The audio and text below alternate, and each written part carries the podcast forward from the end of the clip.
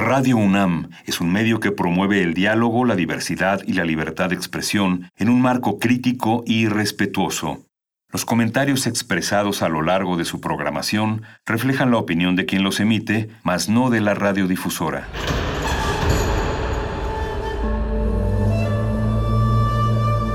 Un templo para la apreciación del ser mediante el sonido. mediante el sonido para nosotros. El sol sale durante la noche. Nuestros gritos llevan la mesura del silencio. Y el descontento está lleno de baile y risas. A todo, incluso a nosotros, nos resistimos. La universidad Ustedes y nosotros somos Resistencia modulada.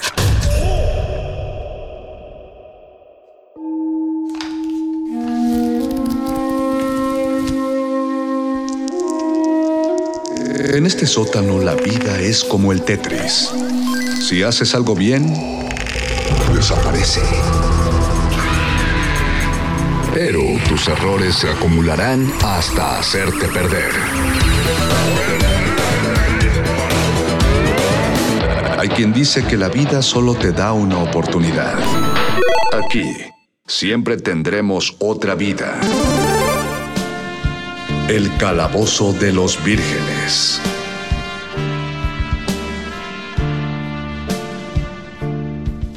El Calabozo de los Vírgenes.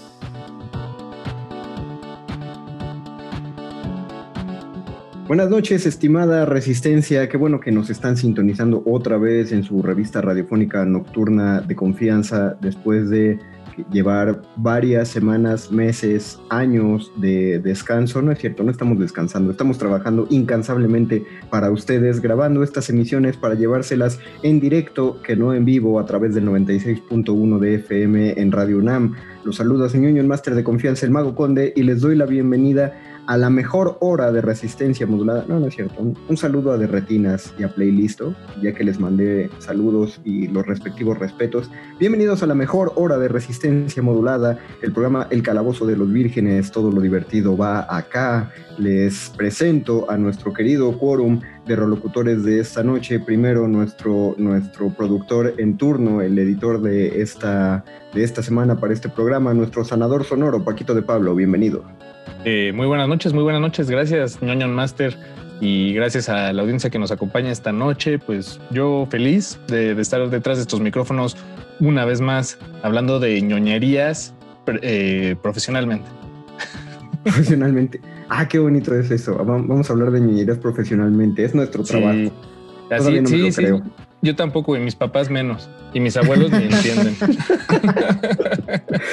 y en la casillita de la derecha de esta sesión de Zoom radiofónica está nuestro hechicero de la producción. Betoques nos vuelve a acompañar y estoy muy feliz de que se esté dando los calabozos ahora. Bienvenido, Betoques. Buenas, buenas. Yo igual de contento. Aquí Alberto 13 con siete cabezas, puestísimo para compartir sonido, emociones y tiempo aquí con la audiencia y con ustedes.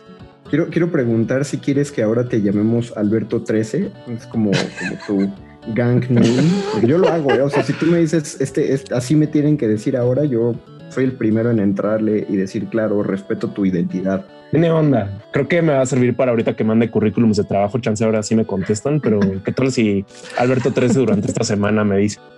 Pero estaría, eh, estaría raro para algunos que tu, que tu nombre, eh, que hayas elegido el, número 13 para tu nombre, porque muchos pensarían que no es lo más adecuado elegir el llamado número de mala suerte, que no tengo idea de por qué alguien lo escogió como número de mala suerte. Ah, en serio, yo contaba con ah, que yo contaba con que sí vas a saber. No, no, no, de hecho, de hecho sí lo sé. Fíjate, me acabo de acordar que sí sí, mano. No, eh, la, tradición se remonta, no sé cómo está el asunto de la numerología, pero aparentemente eh, había un eh, doceavo apóstol, o sea, porque es, es la Cristo sentado en la mesa, con sus, ¿cuántos apóstoles eran? ¿11? No, 12, 12, ¿no? 12 apóstoles. Exactamente, eran 12 apóstoles y Cristo era la persona número 13 en la mesa. Entonces, desde ese momento se considera que cuando hay 13 personas sentadas a la mesa, la persona, la primera persona que se levante de la mesa va a ser la primera en morir. Wow.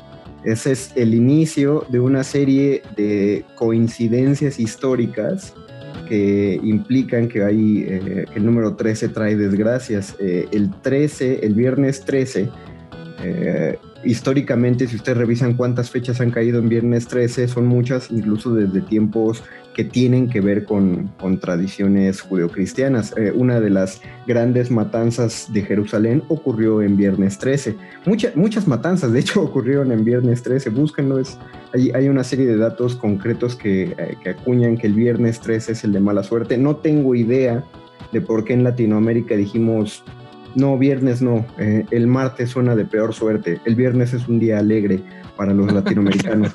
no lo vamos a dañar con el número 13 y es el martes 13 el que, el que se ubica de mala suerte. Y por eso estamos transmitiendo esta vez en viernes 13 y vamos a hablar acerca de la suerte en este programa del Calabozo. de los Eh, martes Ah, 13. estamos en martes 13, ¿no? y nos van a decir, no, lo grabaron para otra fecha. No, gracias, Paquito. No, estamos en No, no, martes no, sí, 13. martes 13. Martes 13 hecho para hoy.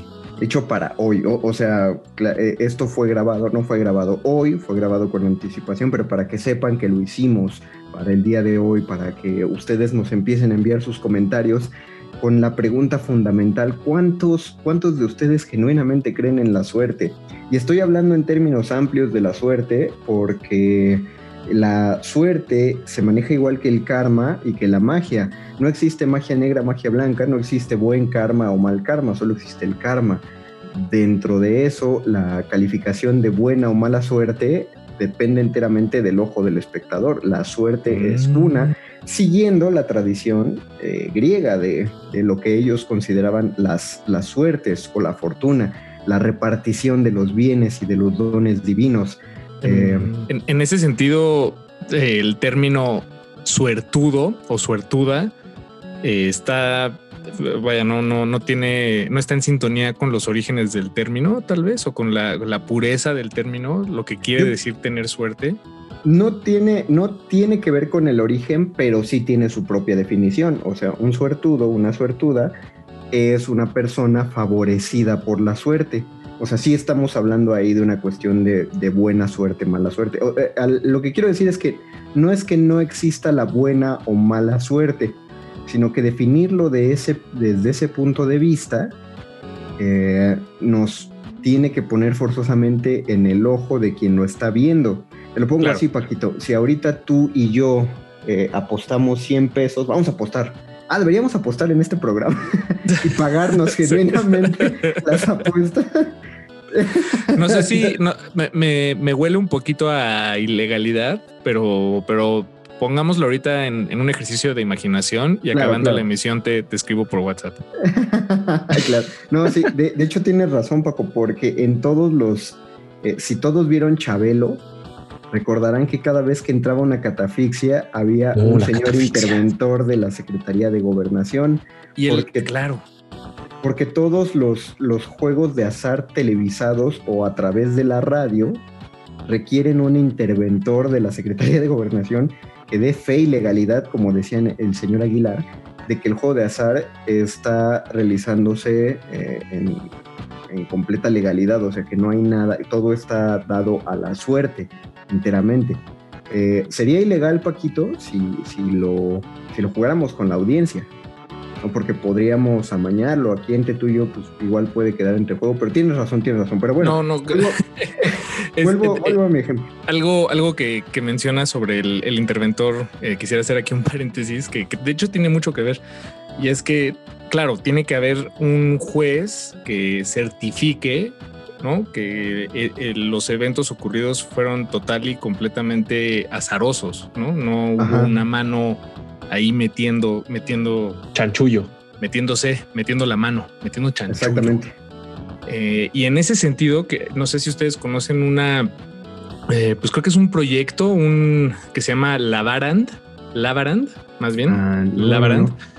que es un, está en Silicon Valley, allá donde están todas estas Wow. empresas eh, de, de tecnología Dios los bendiga. en California, y es un, es, es, un sistema que crearon para certificar la, la e, eventos azarosos. O sea, y en, y lo, y en lo que consiste es, es, que es una pared llena de lámparas de lava y, y, cada determinado tiempo, no sé, se toma una foto de, de todas en conjunto y siempre va a ser una foto distinta. Y eso se vende como información porque certifica que, eso sucedió en ese momento y es irrepetible. Y, con eso eh, corren algunos procesos, o bueno, tengo entendido que en realidad muchos procesos del Internet como lo conocemos, porque muchos procesos de, eh, de, encriptado, como las bitcoins o los NTFs que ahorita están de moda, o los captchas, o los captchas requieren de, o sea, de, ciertos números que tal vez certifiquen, eh, pues eso, que el, que fueron generados en, ese momento para proteger, ah, exacto, aleatoriamente para proteger a los usuarios. Y, se me hace interesante que sea con, bueno, en este caso eso lo pueden generar con fotos de lámparas de lava. Eh, esto no es, sonó un poco de a resistor, pero les prometo que vamos a ponernos un poco más ñoños este, a continuación. Saludos, saludos Alberto Candiani. No, lo que dices me da cierta tranquilidad, Paco, porque yo que debido a la cuarentena he, pasado mis juegos de rol presenciales a, hacerlos online. Hay eh, muchos jugadores que prefieren utilizar tiradas de dados digitales, ¿no? Hay aplicaciones que te mm. permiten tirar los dados por internet.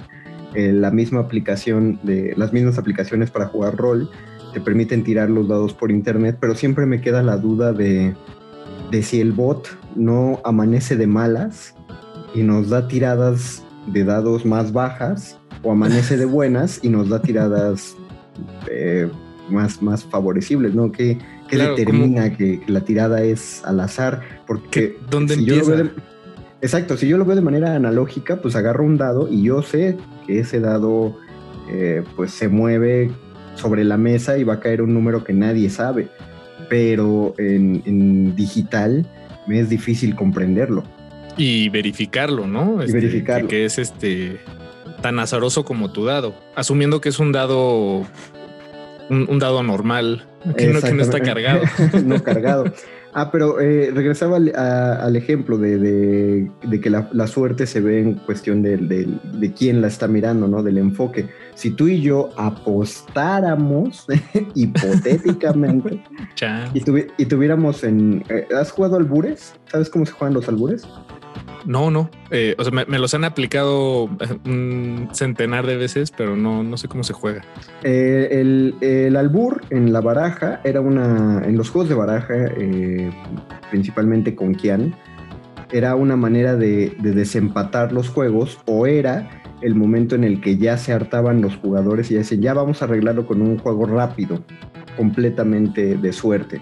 Entonces cada jugador sacaba de la baraja una carta al azar y digamos tú sacabas un 3, con tu el 3 de espadas, no, importa de qué fuera el 3, y yo sacaba un 7.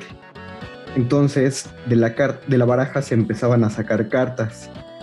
Y si salía primero un 3, ya ganabas tú. Y si salía primero un 7, ya ganaba yo.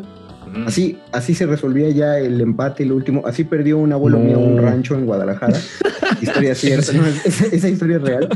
Entonces piénsalo, piénsalo así, Paco. Si jugamos un albur y la primera, así tú sacas un 3, yo saco un 7, y la primera carta de la baraja que sale es un 3, tú pensarías que tú tienes buena suerte, pero yo pensaría que yo tengo mala suerte.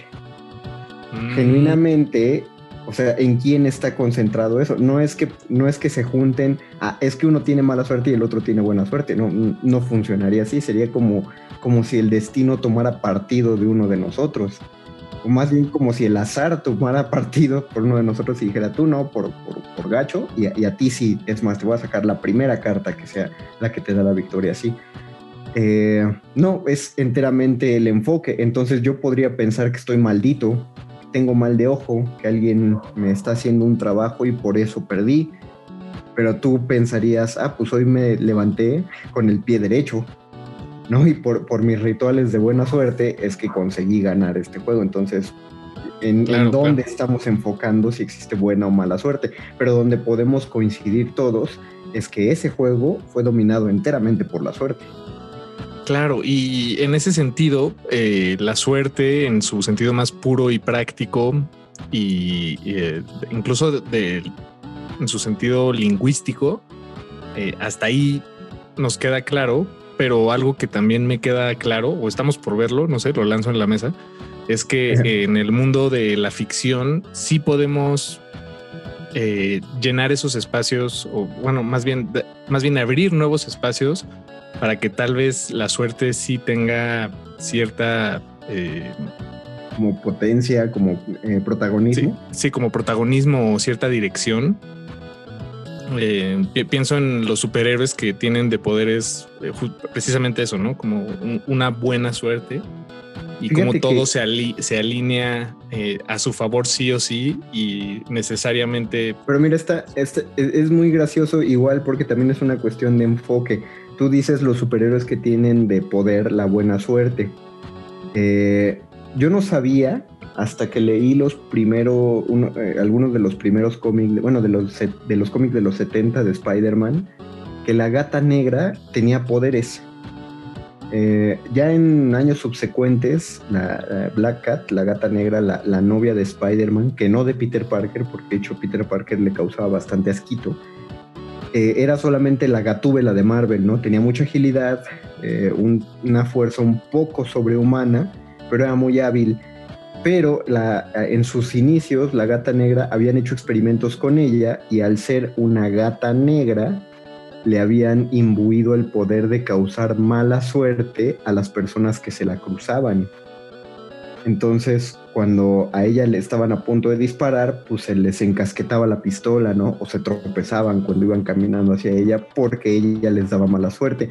Yo tenía mucha curiosidad de cómo iban a manejar este poder en, Deadpool 2, que aparece, que aparece Dominó. Ah, claro, exacto, porque ella. Dominó, Dominó tiene el poder de la buena suerte. Eh, y entonces es de, pues, ¿cómo vas a manejar que tenga buena suerte? Y en la película Deadpool 2, creo, creo que las dos de Deadpool son de las mejores de superhéroes contemporáneas y que sean tal cual cine de superhéroes, no nada de crítica o de usar los superhéroes con motivo de otra cosa, sino solo guamazos y, escenas de acción. Sí, sí, sí, sí, estoy de acuerdo. Y Domino lo hace muy bien, ¿no? Eh, todo le sale bien. pero, exacto, pero sí está doblando ciertas reglas a su favor, ¿no? Porque... exacto. Eh, eh, o sea, eh, no importa la circunstancia, si ella está en la ecuación, algo va a cambiar, ¿no?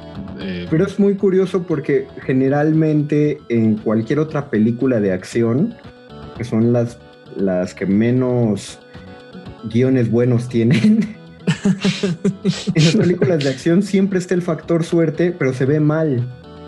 ¿No? O sea, de, puro churro, a esos personajes les va bien de puro churro. Eh, no sé, en Rápidos y Furiosos, que hay una escena que hasta le hicieron un meme de un fulano que se está quejando en una tienda de películas de que se avientan dos, dos güeyes a, chocarse, a encontrarse en el aire para agarrarse después de que los coches chocan y le dicen, ¿cómo supiste que iba a caer aquí? No lo sabía, tuve fe. Y eso es enteramente suerte y es un error de guion tremendo porque uno dice, o sea, le llaman el poder del guion, ¿no? Eso solo salió porque el guionista quiso. No se siente que está bien justificado. Pero cuando ves a Domino, sí sientes que está pues dices, ah, bueno, es su superpoder y punto, y se acabó. Ese es un gran punto que eh, a veces tal vez, si no es explícito, tenemos que asumir eh, en, una historia que no existe la suerte, ¿no? Porque siempre es la pluma de, quien la escribe. Ajá. Y, bueno, y en ese sentido, pues no existe, a menos de que se, se ponga ahí, se coloque explícitamente. De, alguna manera, el, diario de Rorschach no también tiene un factor suerte implícito. Como por, eh, o sea, me estoy pensando como que, digamos, como en, la narración, ¿no? De Watchmen, eh, desde el acontecimiento y el, en el final en donde acaba, ¿no? Donde acaba el diario de Rorschach, como que en este, en este periódico y el desenlace que tiene después, ¿no? Que es como que este, como, digamos, como el editorial que le dejan el diario así de ten, hazlo lo que quieras, ¿no? Como que su, su jefe que él tiene un desinterés, no le importa y lo deja él como subordinado a cargo de esa labor de atender lo que es el diario que cuenta todos los sucesos, ¿no? Que desde, eh, digamos, como que el plan de Osimandias y demás, creo que hay un factor suerte implícito en el objeto. A ver, te, te, pregunto a ti, Betoques, porque ya sabes que yo, yo suelo defender guionistas y ustedes tienen un ojo más crítico. ¿A ti qué te parece que, que, cuando viste eso, de que el diario cayó en las manos de este fulano, que fue una coincidencia de decir, no, no manches, eso no pasa? ¿O si lo sentiste como, híjole, en manos de quién fue a dar? ¿Tú, ¿Tú qué sentiste cuando viste en quién cayó el diario? Yo creo que es más coincidencia, pero probablemente no es coincidencia que haya caído en él, pero probablemente tenía la intención de llegar a ese punto, el diario. Pues, o sea, no nomás lo. Pero si lo sientes como buena coincidencia o lo sientes forzado, es, mi pregunta. Sí lo siento un poco forzado, okay. la verdad.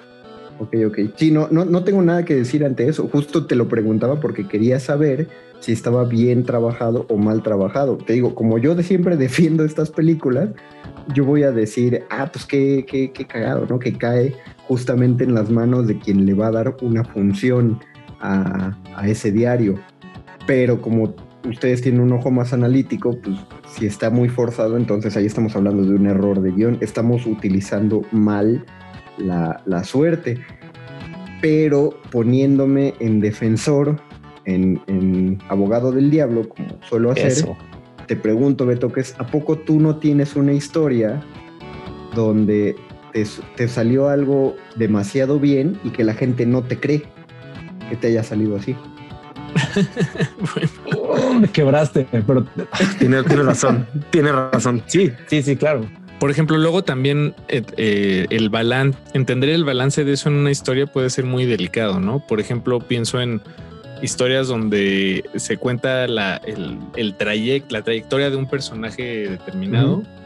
Y sabemos que, que, va a llegar al, por lo menos al final, ¿no? Quién sabe cuál sea el desenlace final, pero pues tiene que llegar al, al final a desenlazarlo todo.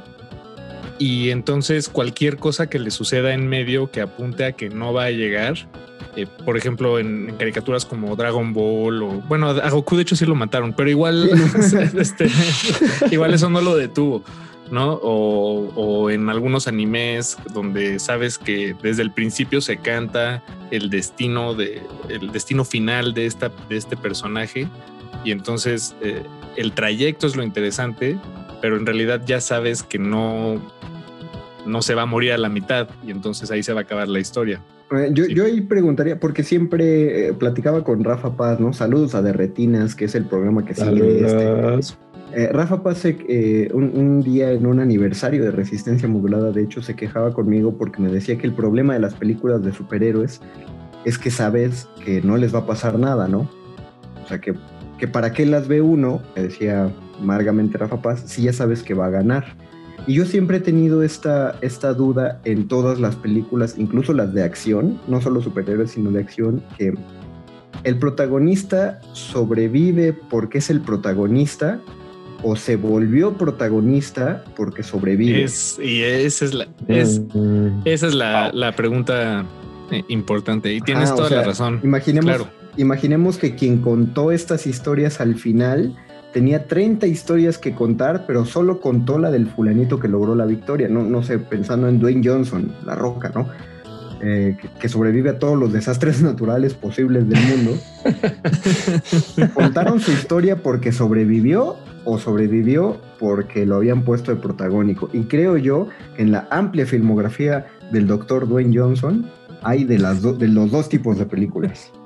Sí, porque exacto. Creo que se puede diferenciar en, ese nivel como dos tipos de películas, las que en las que en las que no te haces, no te tienes que hacer esas preguntas porque es muy fácil asumir eh, no todo lo, que está sucediendo y hay otras en las que tal vez es un poco más débil o hay más espacio a tener esas dudas. No, por ejemplo, en, centrándolo solo en las de Dwayne Johnson, que queramos o no sigue siendo tema friki, porque si no yo preguntaría en, qué clase de, tema encasillaríamos las películas de acción ¿no? En, sí, no, no, de acuerdo, sí, no, de acuerdo, de acuerdo.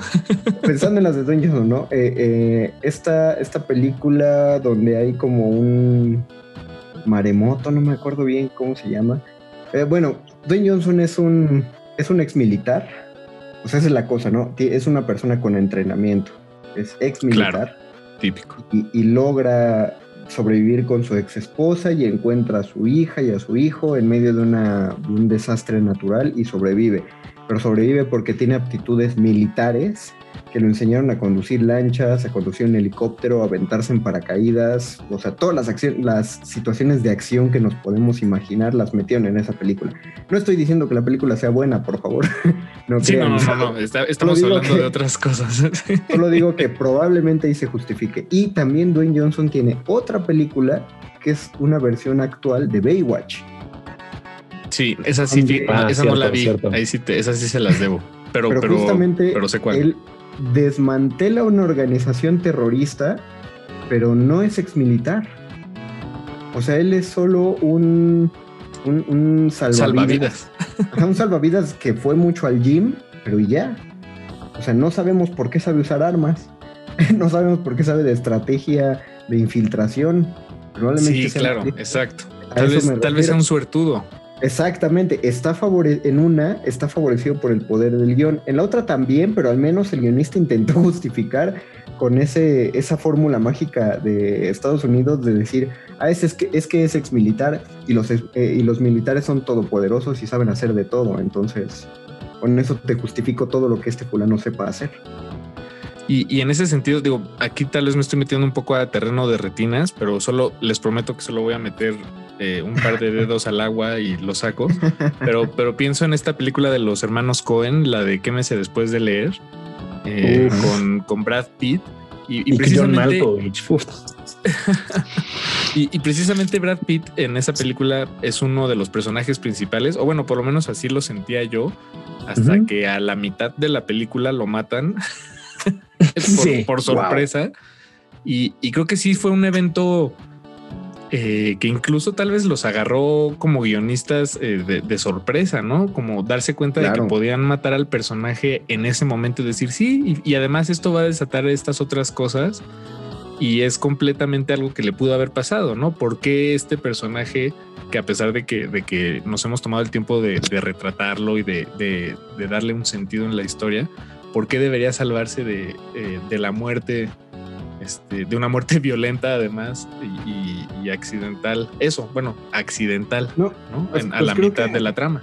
Pero cuando hay un accidente estás implicando la suerte, o sea, es un ejercicio. No, eso, exacto, eso, eso. O sea, meter, meter en un accidente es como inyectarle suerte eh, falsa. Sí, claro. Eh, no, no creo que falsa. Más bien creo que es Digo, falsa porque la estás escribiendo tú, ¿no? Bueno, creo que quien la escribe. Creo que el contrario es suerte verdadera. Porque bueno, cuando sí, tú, sí. Cuando tú escribes la suerte, finalmente tú estás decidiendo si va a ser buena o mala suerte, ya poniéndolo en el enfoque del, de, quien lo ve. Una amiga que está tomando un taller de dramaturgia con un dramaturgo argentino que, eh, que me disculpe el maestro si me olvidó su nombre, pero sé que se apellida Spregelburg, que hay que saber que los argentinos son en Latinoamérica el, el, punto fuerte, el músculo denso de la, del teatro en Latinoamérica él tiene un ejercicio eh, dramatúrgico que es, bueno, pues tú escribe tu historia, ¿no? Así se los dio a sus alumnos. Desarrolla tu escena eh, con ciertos planteamientos que les dio. A los cinco minutos los, eh, los detuvo y les dijo, bueno, ahora tiene que entrar un desconocido a tu escena y tiene que gritar algo. Entonces, eso es suerte, ¿no? Porque, te, te mueve todo lo que tenías planeado, porque la suerte no la controlas. Y creo que eso que planteas de que un guionista se ponga en riesgo a sí mismo, metiéndole una acción que se siente tan accidental, más que incidental, accidental, es un gran ejercicio y toma por sorpresa a todos. Y yo creo que eso es lo que causó el revuelo en las primeras temporadas de Game of Thrones. Que nadie en el público se esperaba que alguien le pudiera hacer eso a los personajes principales. Pero pues les pasó porque son eso los hacía sentir reales y por eso la gente se espantó tanto, porque nos sentimos protagonistas. Y además eso es de lo que muchas veces nos quejábamos o nos quejamos saliendo de la sala de cine, bueno, cuando salíamos del cine, em, no, pero en estas charlas como eh, muy casuales con tal vez nuestros papás saliendo del cine, señalando la inverosimilitud de cierto aspecto eh, de, la película que acabamos de ver, porque precisamente es... Se percibía artificial, ¿no? En lugar de, esa naturalidad que, le da la suerte, ¿no? Como lo que nos pasa día a día. Por ejemplo, ahorita yo interrumpo esta plática que está bastante sabrosa y digo que vamos a rola. Por ejemplo. Y, toda la audiencia dice, ay, ay, ¿qué, pasó aquí? Y también nosotros. Vamos a meter una canción justamente para eso. Eh, vamos a escuchar el tema del Rey Dado de Cophead. Que no, Cophead se merece junto a un montón de juegos independientes su propio calabozo de los vírgenes. Eh, si alguien tiene computadora y tiene y puede entrar al servicio Steam, yo les recomiendo que gasten, creo que está como en 200 pesitos, que gasten esos 200 pesitos en jugar Cophead. No solo es un gran juego, no solo es muy divertido, sino que el soundtrack, el soundtrack solo ya vale la, inversión. Y de hecho en Steam te venden tanto el juego como el soundtrack para descargar. Ah, apoyar a estos apoyar a estos creadores vale mucho la pena porque es un producto de mucha calidad. Vamos a escuchar el tema del Rey Dado de King Dice y regresamos al Calabozo de los Vírgenes. Todo lo azaroso va aquí. El Calabozo de los Vírgenes.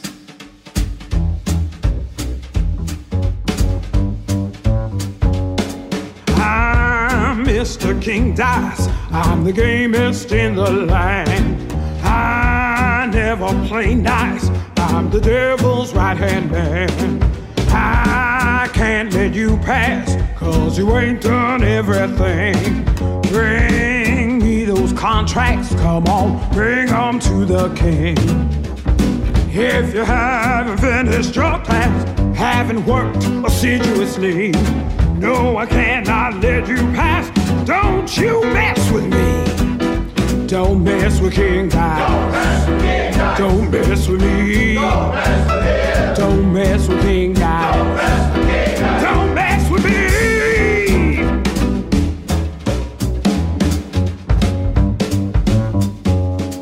Ah, I'm Mr. King Dice. He just what I say. The devil has his price, and I'll make sure you pay. I don't have time to mess around, and I hope you will agree. Contracts pronto. Don't you mess with me. Don't mess with King Dice. Don't mess with me. Don't mess with King Dice. Don't mess with me. El calabozo de los vírgenes. Regresamos al calabozo de los vírgenes, todo el azar va aquí. Lo que acaban de escuchar es el tema del rey dado de King Dice, del juego, del videojuego de Cophead. Eh, tengo que decir que esta gente manejó su propia suerte. En un resumen rápido de cómo surgió Cophead. Cophead es un videojuego de los llamados eh, Run and Run, Run and Gun, perdón, donde uno se mueve a través de niveles y dispara. Como contra. Como contra, exactamente. Qué gran ejemplo, bien. Qué gran ejemplo. La, cuestión, y es un gran ejemplo porque contra es de los juegos más difíciles que uno puede jugar. Y Cophead también es muy difícil, pero eh, Cophead es un proyecto independiente. Eh, los desarrolladores, que es un fulanito, no tengo su nombre, discúlpenme ustedes, pero su hermano fue el que compuso el soundtrack, el maravilloso soundtrack que acabamos de escuchar invirtieron dinero en hacer este, este producto y lo lanzaron como un Kickstarter para que la gente les abonara dinero. Y su carta fuerte fue el tipo de animación. Si ustedes buscan videos de Cuphead, eh, cabeza de taza, Cuphead, lo buscan en YouTube, van a encontrar que es animación tipo caricatura de los años 20, 30, 40 divertidísimo de ver las animaciones, grandes personajes, y eso atrajo mucho la atención de la gente. El, el founding se llenó, para realizar este videojuego el desarrollador tuvo que hipotecar su casa, o sea, si el videojuego fracasaba, perdía la casa Ahí fue una. Y, estamos hablando de un desarrollador con familia. O sea, sí, sí puso en riesgo un patrimonio denso, pero fue una apuesta que le salió muy bien, porque no solo el crowdfunding llegó a buen puerto, sino que en cuanto vieron el juego, Microsoft, es decir, Xbox, dijo: Quiero ese juego para la Xbox. Steam también se lo compró. Ahora es uno de los juegos más comprados. El, personaje de Cuphead ya se volvió parte de los iconos de los videojuegos y, yo, yo agradezco mucho que le vaya bien a la gente que desarrolló este juego. Es muy bonita esa historia porque crearon un producto de mucha calidad. De hecho, el eh, Cuphead también ya es un. Lo puedes descargar como una. Como un disfraz, o bueno, como un traje en Smash Brothers. O sea, a ese ah, qué bien, qué bien. No, ya que si ya llegaste a Smash Brothers. a eso? Wow. Si ya llegaste, o sea, el nivel de trascendencia es primero llegar a Fortnite y si ya si llegas a Smash Brothers, ya, lo lograste. Y, ya el último nivel, que es el que decía Beto eh, en, otra charla, es el de cuando, ya la gente te empieza a dibujar como cholo. Exactamente, ya solo falta que dibujen un Cophead cholo. No, pero no falta mucho, ¿eh? porque van a hacer una serie de Netflix de Cophead. Oh, ¿Es en serio? sí, ese es un proyecto que lleva varios meses en desarrollo, pero es una realidad. O sea, sí lo van a hacer va a ser de lo más divertido, estoy, estoy seguro. Eh, una última cosa sobre Cophead antes de, regresar al tema de la suerte. Bueno, en realidad puede funcionar como un puente, ahora que lo pienso. El, eh, precisamente el hermano de, bueno, lo, hicieron ellos dos, ¿no? Los dos hermanos, uno se encargó más bien como de el diseño y la programación y creo que el otro más bien en, la música, ¿no? Si, si no me equivoco. Eh, sí, sí, sí. Y algo interesante de cómo funciona, la, opera la música en el juego es que todo, bueno, la música es como de jazz de, big band o de estas eh, orquestas grandes eh, y, tiene muchos pasajes de improvisación, eh, de, de, de vientos, de trompeta, de saxofones. Entonces lo que hicieron fue grabar muchos pasajes de improvisación real y entonces tú cuando estás, cada vez que juegas un nivel, estás escuchando el mismo tema, pero las improvisaciones de, digamos, que están por encima, la melodía principal que está improvisada, eh, pues es, es, un, es un banco mucho más grande de posibilidades. Entonces no siempre te va a tocar la misma. Te toca el mismo tema, pero no las mismas improvisaciones o no las mismas variaciones. Que eso es eh, eh, eso es un esfuerzo muy choncho, tipo, muy retro. Eh, Mega Man tiene una canción por cada tema, pero muchos grandes juegos del NES no tenían partituras muy grandes. Eh, Punch Out, este juego de boxeo, solo tiene dos canciones. Oh, dos o tres canciones en todo el soundtrack.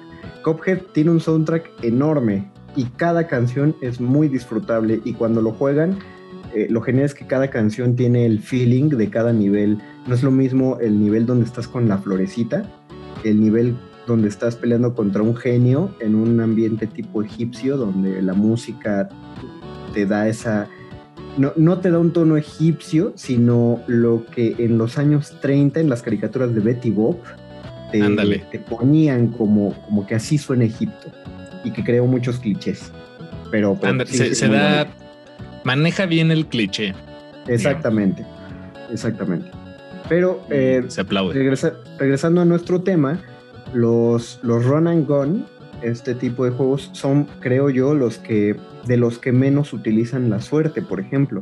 Porque si te matan en un nivel y vuelves a empezar desde el principio, sabes dónde van a aparecer los enemigos. Entonces, este tipo de juegos se basan prácticamente en que conozcas el patrón de ataque del nivel.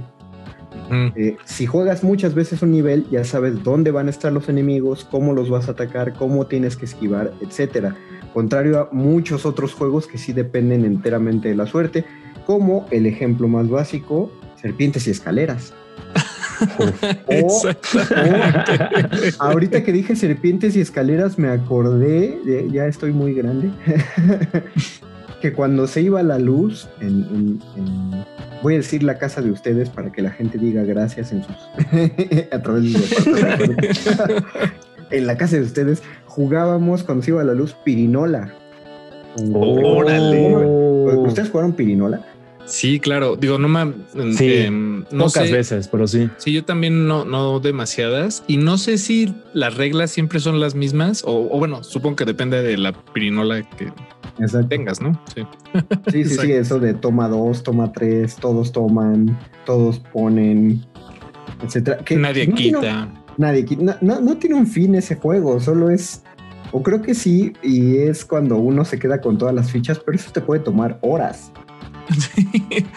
es más como un e, es un facilitador de que sucedan cosas, lo que sea, por favor, pero muévanse. Sí, porque es para, porque es la esencia de para qué se generó el juego, para pasar el tiempo. Ah, eh, sí, sí, es una reducción. sí, ahora ya jugamos eh, con un objetivo, no tengo que terminar este juego. Los, videojuegos iniciales solo eran para pasar el tiempo, tanto así, Pac-Man no tiene un final. No. O sea, Pac-Man solo era para ver en el arcade quién lograba llegar a un puntaje más alto. No hay niveles en Pac-Man. Bueno, hay nivel 99 y hasta donde sé si llegabas al nivel 100 se glitcheaba la computadora. Justo, de hecho, está divertido que la gente que intentaba romper los récords, como en la época de los arcades, así justo en los 80, cuando habían personas intentando romper los récords, cuando llegaban a ese nivel, el juego quebró porque tenía como, digamos, una memoria limitada hasta donde llegaba. Y ya pasando ese nivel, pues se diluía todo, como que todo estaba ahí junto degradado porque pues, pues, sí no esperaban que las personas jugaran por horas y que llegaran a ese nivel. ¿no? pensaban que alguien iba a generar la habilidad como para llegar a ese final porque los, los fantasmitas de Pac-Man esos sí se mueven aleatoriamente, no siguen un patrón, contrario a otros juegos de arcade que sí tienen un patrón como Galaga, como Donkey Kong Jr. o Donkey Kong. Todos esos sí sabes más o menos por dónde van a ir los barriles. En Pac-Man no tienes idea de qué onda con los fantasmas. Eso lo hacía tan difícil manejaban mucho el azar. No, de, hecho piénsalo que la mayoría de los juegos tienen un factor de azar muy, muy... Claro, hay juegos que, miden tu habilidad, pero al mismo tiempo le ponen algo de azar en tu habilidad. Eh, el juego de mesa que yo más odio, pero que se ganó el primer lugar en nuestro calabozo de juegos de mesa, que creo que fue el tercer calabozo que hicimos, es el 1. el 1 todo el mundo piensa es un juego de estrategia. Pues claro que es de estrategia, pero al mismo tiempo es de azar, porque no tienes idea de qué carta te va a salir o de qué cartas le van a salir a los demás. Es como el dominó.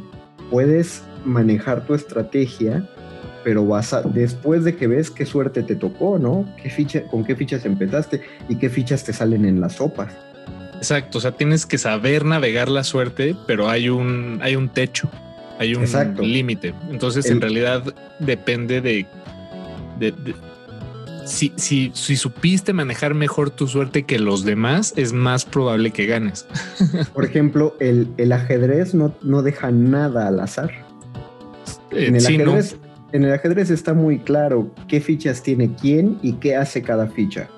No hay tiradas de dados, no hay cartas de por medio, es tu inteligencia contra la del otro. Por eso es un gran juego es enteramente habilidad, pero todos los juegos de cartas, el póker, el conquian, la canasta, eh, todos los juegos de dados, como el juego de la oca, el de serpientes escaleras, dependen de la suerte. Y ahorita que lo mencioné, ¿sabían que va a haber un juego de la oca mexicano? O sea, como serio? Qué buena noticia. Oh. Sí, exacto. Yo cuando me enteré, volví a ver episodios de ese programa del juego de la oca español Qué gran programa era.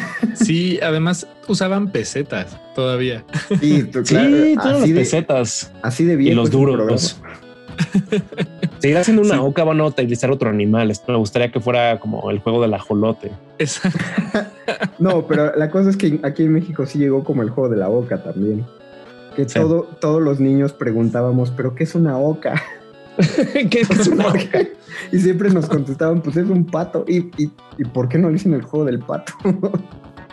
y eh, em, de hecho, ahora que mencionabas el, ajedrez, em, mientras más azar le, le, le, permites al juego, más aburrido se hace en realidad, ¿no? O sea, porque si jugamos dos personas eh, ignorantes en en el juego, y no alcanzamos a, ver todas las movidas, que es lo que hace alguien que sí sabe jugarlo eh, muy bien, o, la mayor, la, mayor o alcanzar a ver las mayores posibilidades, eh, pues estamos dejando mucho al azar y eso ya se vuelve un poco aburrido, ¿no? Porque entonces eh, no, nada más no te salen las cosas. Te lo concedo completamente. Es tan aburrido el azar solo que por eso hay que meterle apuestas.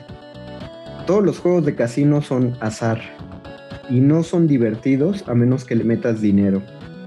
Fuera de eso, son aburridísimos. Hay un eh, riesgo y una ganancia, una oportunidad, exactamente, ¿no? Exactamente, o sea, el simple riesgo de gano o pierdo porque la máquina dice no, no, se, no te satisface, no te divierte. Tienes que saber que pierdes algo, algo tangible, es decir, dinero. Esto que te dije de los albures son aburridísimos si no, este, pues, pues, si no hay nada de pues si no vas a perder o ganar nada.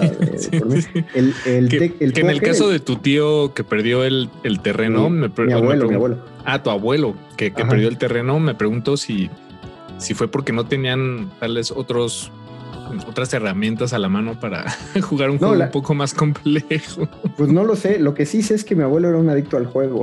Ah, no, bueno, no. Ah, sí lo sé. Porque sí sé, que mi abuela tenía que enterrar algunas escrituras. Tuvo que enterrar, la, así de la casa que ella tiene, tuvo que enterrar esas escrituras solo para que mi abuelo no las fuera a apostar. wow. Oh, ya. No, pues tal vez si eres ludópata, creo que da un poco igual, este, como que el riesgo ya es parte del juego, ¿no? Siempre. No, pero cuando uno es ludópata, creo que no te, no, lo que te gusta no es el juego. Creo que está mal utilizada la palabra. Uno no es ludópata solo por jugar, uno es ludópata por apostar. Creo que ahí es más bien entra la avaricia, porque cualquiera se puede volver adicto a los juegos de azar y de apuestas si gana. Si tienes una racha de ganar, ya te atrapó el juego porque ganaste un montón de dinero, de propiedades sin hacer mucho esfuerzo y eso es lo que te llama la atención, eso es lo que te atrapa y te hace adicto. Sí, claro. Y, no hay manera... es, es aburridón. Sí, te digo, Te, concedo, tienes toda la razón en eso, Paco. El azar solo es aburrido. Sí, y, o, tienes que inventarte mecanismos que, te ayuden a intentar navegar el, el, azar si es muy complejo. Pienso en las carreras de caballos hace eh, bueno, fui, fui, he ido solo una vez a las carreras de caballos y fue hace relativamente poco. Em, pues fui a ver, a ver qué, de qué se trataba. Y yo no sabía que eh, todas, eh, para apostar a los caballos te dan una serie de datos sobre el caballo, el, el, jinete, el historial del caballo, el peso del caballo, muchísimas cosas para que tomes a consideración y que al final probablemente no signifiquen mucho. o sí, porque... hay gente que dice que, que, sí lo puede leer bien, que, sabe cómo navegar esas esa data. como, como dicen en el en Los Simpson, ¿no? El, juego es el deporte más fino del mundo si sabes apostar. Creo que, creo que en los caballos puede haber cierta, cierto control. Digo, alguien que se ha aventado muchas carreras de caballos de seguro ya puede leerlos si uno va la primera vez, pues nada más lo hace por la anécdota. Voy a apostar a eso. Sí, pues a ver sí, sí, sí, completamente. Y, de hecho es bastante aburrido. Sí, pues porque no sabes si ese día el caballo amaneció con dolor de pancita, eh, si le apareció una piedra en el camino, no sé cuánto se maneja ahí. Justo es entre lo entretenido y aburrido del azar. Si no hay y, repito que tienes toda la razón, por algo las carreras de caballos implican apuestas, porque solo ver correr a los caballos no es, no es divertido. Por ejemplo, yo no sé por qué a la gente le gusta, bueno, ya, ya tendría que cerrar este programa porque ya llegamos al límite.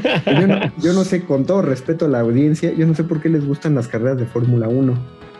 Yo entiendo que es muy divertido jugar juegos de carreras, ¿no? Videojuegos de carreras, porque ahí sí implica un poco tu, tu habilidad pero ver las carreras y luego ver Fórmula 1, que son, ¿cuántas? 200 vueltas. Creo que, eh. creo que el, fenómeno de la Fórmula 1, por lo que he platicado con, personas que lo, que, lo disfrutan y, lo, siguen, tiene que ver con... Eh, es, es un poco más meta, es todo lo que rodea, o sea, no es solo la carrera en sí, sino eh, los coches, los motores, exactamente, ah, este, el piloto, cuántas veces. El equipo, ¿no? Tiene un equipo de ingenieros. Exacto, los equipos. está ahí muy preciso. Pero, ah, pero es, es no es algo que se percibe solo con ver una carrera, es este algo que, que pues, se ven muchas carreras y uno se familiariza con esas cosas y comprende la metanarrativa que se cuenta alrededor de, las carreras. Te entiendo, te entiendo. O sea, yo que soy una persona que no, eh, no lo odio, pero no soy fan del fútbol, pero disfruto mucho los partidos cuando hay mundiales. Igualmente, igualmente. Justamente por todo lo que rodea el aspecto de, de mundial. Puede que no te guste el fútbol, pero cuando hay un mundial dices, claro, voy a apoyar a la selección porque se siente que es un nosotros contra el resto del mundo. Sí, sí, sí, claro. o el Super Bowl. No, que yo tampoco veo mucho fútbol americano, pero. Pero te encantan las alitas de pollo. Sí, no solo las. Fíjate que además de las alitas de pollo, los, los chiles rellenos de queso Filadelfia, uh, un, manjar de dioses. Eh, y la convivencia que, o sea, me gusta ver a la gente que sí disfruta las reglas del fútbol americano no, sé, me hace muy feliz ver que la gente se apasione por eso. Sí, es lo mismo que más es complejo. Ajá, y lo mismo que me hace feliz ver que la gente se apasiona por el fútbol o por cualquier cosa, entonces por eso el, Super Bowl me parece una bonita celebración y vi el último Super Bowl y, hasta entendí que el último Super Bowl estuvo aburrido. Fue muy rápido la, forma en la que la gente se, se, se decepcionó porque pues ganaron Mira, ya ni me acuerdo quién tenía ventaja luego, luego, pero sí se notó. Justo ese ejemplo que dices como que no, no estaba nada, justo digamos como que no sé, digo, no, no sé qué tanto Twitter puede intervenir en el azar en, en, la NFL, en un deporte sin duda lo, lo, está, pero ahí como cuando ya en un juego se inclina, digamos, en, un, en términos de competencia y hay muchos, hay muchos factores ahí al aire, pero cuando ya se inclina mucho al lado de un adversario que tiene el control y el dominio de algo ya se vuelve aburrido, ¿no? Porque no estás viendo, no, no puedes esperar nada de hacernos sorpresas o un cambio de eventos, sino que va a ser continuamente el mismo resultado. Sí, no es como en la lucha libre, que aunque uno vaya dominando, ahí no hay punto, ahí no hay puntuación, entonces aunque uno vaya dominando en la lucha libre, tú sabes que en el último minuto el que va perdiendo puede remontar y puede, puede ganarle al otro no puede hacerle una llave de tres segundos y ganar la caída. Y creo que la lucha libre es mi deporte favorito. y solo por conclusión, ya que estábamos hablando de carreras, por eso me parece que Mario Kart logró eh, ponerse la cabeza en los juegos de carreras, porque no importa que vayas en primer lugar dos vueltas, alguien te puede fregar en los últimos 10, por la pura suerte, alguien te puede fregar los últimos 10 segundos y quedar en séptimo lugar. Y eso es la gloria de Mario Kart. Y ese es mi último comentario. Malditos caparazones, malditos caparazones, pero sí. caparazones azules. Esto fue todo lo que, lo que pudimos platicar el día de hoy en nuestro calabozo de la suerte. Si creen que yo creo que esto merece una continuación, pero no será la próxima semana, será en otro momento. Pero si ustedes lo consideran así, por favor coméntenos en nuestras redes sociales. ¿Cuáles son, Paquito, rápido para despedirnos? Sí, claro, estamos en arroba R modulada en Twitter y en Instagram. Nos encuentran como Resistencia Modulada en el resto de las redes. Y pues muchas gracias por su sintonía. Muchas gracias, Paquito de Pablo, por estar en este programa. No, no, no. Muchas gracias a, Alberto Benítez Betoques, Beto 10. ¿No qué? Beto 13. Alberto, Alberto 13. Alberto 13. no, hombre, gracias, Conde. Y ustedes, audiencia, Radio UNAM también, quien esté ahí reproduciendo el programa también. Exacto, gracias a toda la gente involucrada en esto. Eh, ustedes hicieron posible este programa, gracias a todos. Los dejamos con derretinas y otra hora, dos horas más de resistencia modulada. Esto fue el Calabozo de los Vírgenes. Hasta la próxima semana. Adiós.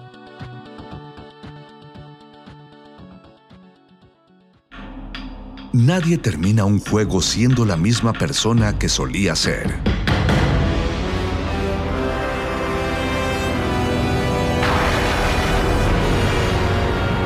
Seamos alguien.